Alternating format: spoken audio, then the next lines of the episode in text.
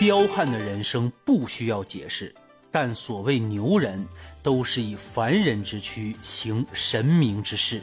大家好，欢迎收听牛人电台。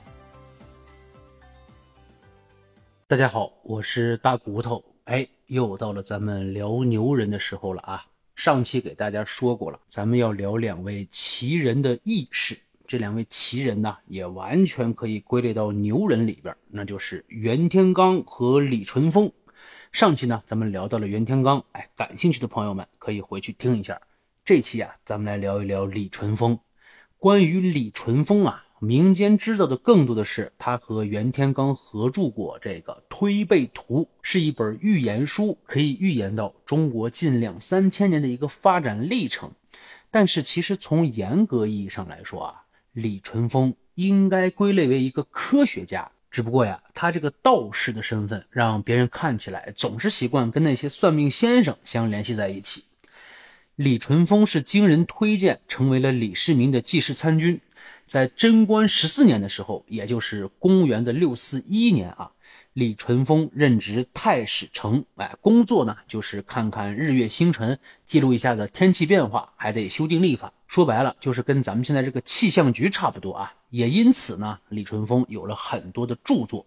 李淳风在他的《晋书·天文志》这本书中有这么一句话：“晦体无光，复日而为光，故西见则东指，晨见则西指。”那这是什么意思呢？就是说。彗星啊，它自身是不发光的，是因为太阳的照射而发光，而且彗星的尾巴总是背对着太阳。其实呀，在咱们国家，古人很早就观测到彗星了。哎，这可不是我瞎说，我说这话可是有依据的。你就比如说，在春秋当中就有记载：六一三年七月，有星背于北斗。这是一处是吧？而且世界公认的有关彗星的最早记录是在《史记·秦始皇本纪》当中，他是这么说的啊：“彗星光出东方，见北方；五月见西，彗星复见西方。”哎，也就是说，中国很早就有关于彗星的记载了。截止到一九一零年，应该是不少于五百次。不过呀，首先观测到彗星为何会发光的人是李淳风。哎，彗星它本来自己是不会发光的，是因为反射了太阳的光，所以它才有光。哎，这就是李淳风在这个小枝上最大的贡献。可以说呀，这个发现要比西方人那是早了好几百年呐。另外呢，咱们的古人对大自然的认知啊，还是有所限制的。你比如说日食、月食这种现象，总是认为不吉利。这个时候就需要皇帝出面把大臣召集起来，大家不停的敲鼓，弄得大声响，希望可以这种方式拯救太阳、月亮。哎，也就是说把那个天狗给他吓走了。哎，你别在天上挡这个太阳。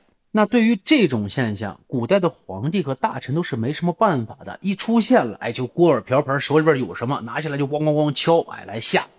但是如果有一个人能够准确的来预言这个事情，来预测这个事情，那简直就是神人了。嘿，李淳风就是这样一个神人之一。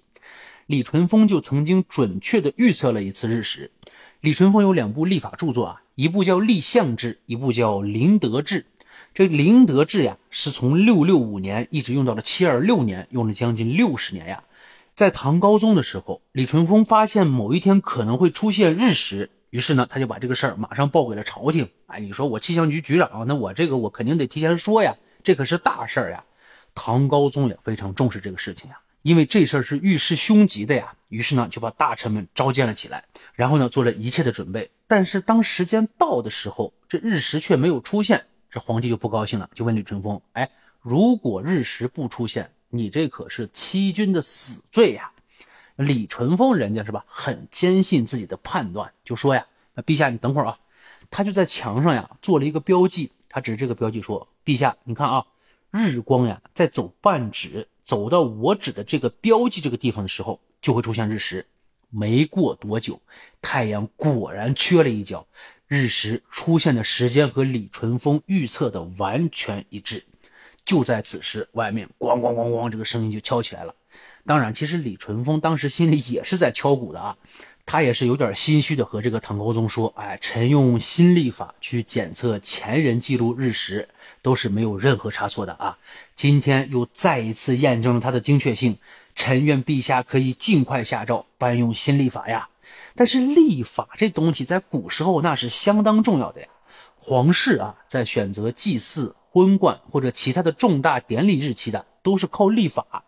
李淳风用实力验证了灵德历的厉害之处，也就是传达出一个信息啊：早用上新历法，就能顺天之命，立国安邦。于是呢，唐高宗也听了这个李淳风的劝，就当即颁布使用了灵德历。这件事儿也是把李淳风推上神坛的一个标志性事件之一。那李淳风他就真的这么厉害吗？他和袁天罡学了这么多东西吗？哎，其实也并不完全是啊。人家李淳风他爹就是个天文学家，名字叫李波，哎，著有一部《天文大象历》，所以李淳风很小的时候就受到了他爸爸的影响，自己也精通天文、历算和阴阳之学。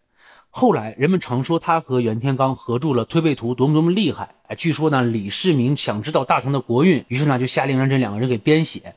所以有人就说啊，其实李淳风啊是被皇帝毒死的，因为天机不可泄露呀。哎，其实这个说法是完全站不住脚的啊。根据史料记载，李淳风活的时间比李世民还长。李世民不过五十岁，人家李淳风活了六十八。李淳风是非常敬业呀，他干了两朝呢。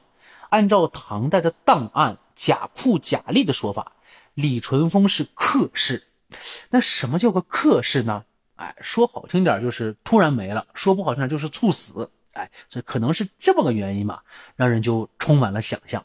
一个能预言日食的人，在普通人看来，那就是异人了，那就是能人了，奇人异事了，对不对？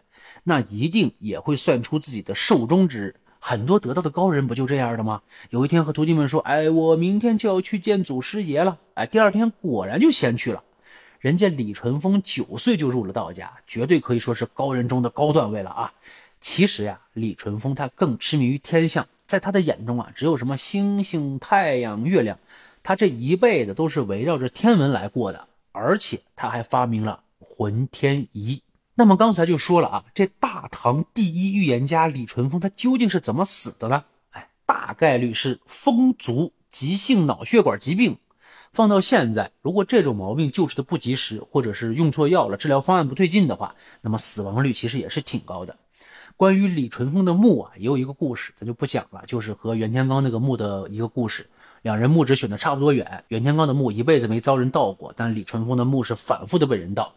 李淳风的墓在岐山县城东北大概六华里之处的凤鸣镇李家道村紧靠着他的大墓一路之隔就是李淳风的祠堂。哎，三间大瓦房，坐北朝南，建筑呢是古香古色、优雅古朴，哎，颇有特色。每年的清明节还要在这里举办一天盛大的庙会。哎，这个地方呢是张灯结彩、锣鼓喧天、鞭炮齐鸣，四面八方的香客都来祭拜这位先祖。那么大伙儿呢有机会呀，也可以去凑凑热闹，看看这位唐代第一预言家死后也是很有风采的。好了，今儿就这么着吧，感谢收听牛人电台，我是主播半根傲骨，顺手转评点赞，咱们下期不见不散。